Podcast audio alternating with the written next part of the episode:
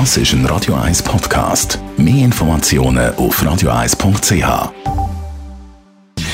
Gesundheit und Wissenschaft auf Radio 1. Unterstützt vom Kopfwehzentrum Irlande Zürich. www.kopfwww.ch Fake News, also Inhalte, die nicht stimmen, Falschmeldungen werden viel mehr teilt auf Facebook als News und Inhalte mit seriösen Quellen.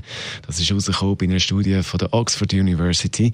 Fake News sind ja nicht erst die Gäste das Problem, darum versuchen die grossen Social Media Plattformen da Gegensteuer zu geben, aber es funktioniert nicht wirklich, wenn man die aktuellen Resultate von dieser Studie anschaut.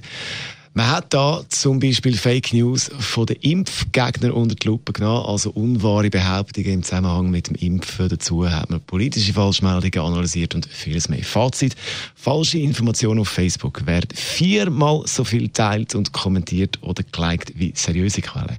In der Studie hat man sich auf den englischen Raum fokussiert. Grund für die Entwicklung ist, das haben wir ja schon gehört, Facebook selber mit dem Algorithmus, der zeigt uns im Newsfeed vor allem die Inhalte an, die wir gut finden finden, die Grundlage für das Prinzip ist aber unsere eigene Einstellung. Schon länger haben Psychologen können beweisen, dass wir Menschen Informationen selektiv wahrnehmen. Das, was uns ins Konzept passt, nehmen wir auf wie ein Schwamm, aber andere Meinungen und Erkenntnisse tun viele ausblenden. Das also die Erkenntnis der Forscher im Zusammenhang mit der Fake News Studie. Jetzt aber keine Fake News, sondern ein großer Klassiker.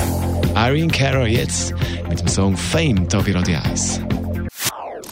Das ist ein Radio 1 Podcast. Mehr Informationen auf radio1.ch.